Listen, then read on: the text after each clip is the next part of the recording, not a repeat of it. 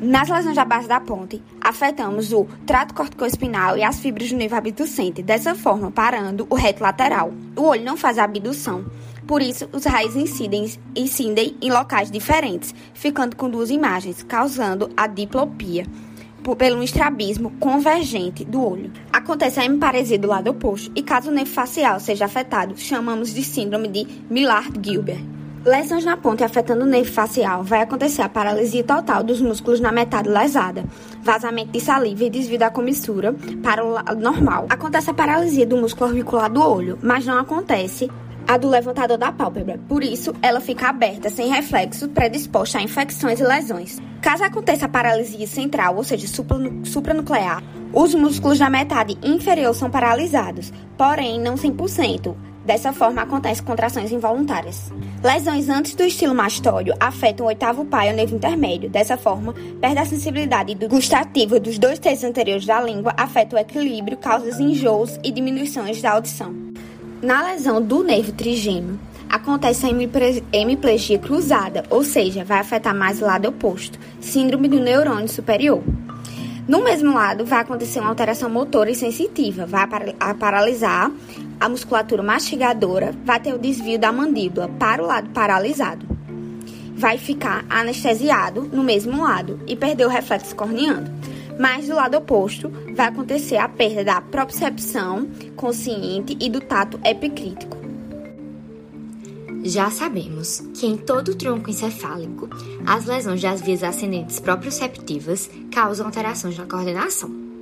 Essas alterações podem surgir em decorrência de disfunções em diversas estruturas nesse tronco, como nas vias proprioceptivas, incluindo as espinocerebelares, nos núcleos vestibulares e suas conexões, nas fibras córtico-ponto-cerebelares e nos pedúnculos cerebelares.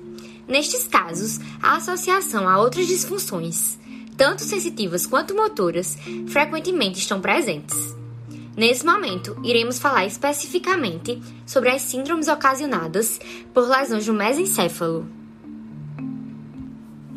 A primeira delas ocorre por uma lesão na base do pedúnculo cerebral e se caracteriza como síndrome de Weber. Uma lesão da base do pedúnculo cerebral geralmente acaba comprometendo o trato córtico-espinal e as fibras do nervo oculomotor. A lesão do trato córtico-espinal resulta em hemiparesia do lado oposto. Já a lesão do nervo oculomotor resulta em sintomas do mesmo lado da lesão, gerando impossibilidade de mover o bulbo ocular para cima, para baixo ou em direção medial.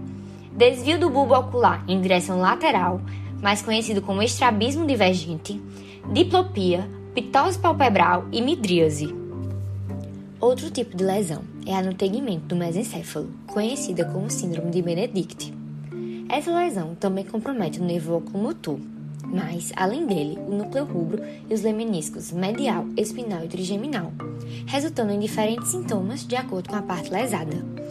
Quando a lesão é no nervo oculomotor, já sabemos os sinais que aparecem. Já quando a lesão é nos lemeniscos medial, espinal e trigeminal, acontece a anestesia da metade oposta do corpo, inclusive da cabeça, que esta é causada por lesão da parte trigeminal. Já quando a lesão é do núcleo rubro, gera tremores e movimentos anormais do lado oposto à lesão. A próxima síndrome que vamos falar é a síndrome de Parinot, que geralmente é decorrente de tumores na pineal, em que comprime o colículo superior, causando paralisia do olhar conjugado para cima. Com a evolução, a compressão pode causar oclusão do aqueduto, com hidrocefalia e paralisia ocular, decorrentes da compressão dos núcleos dos nervos oculomotor e troclear.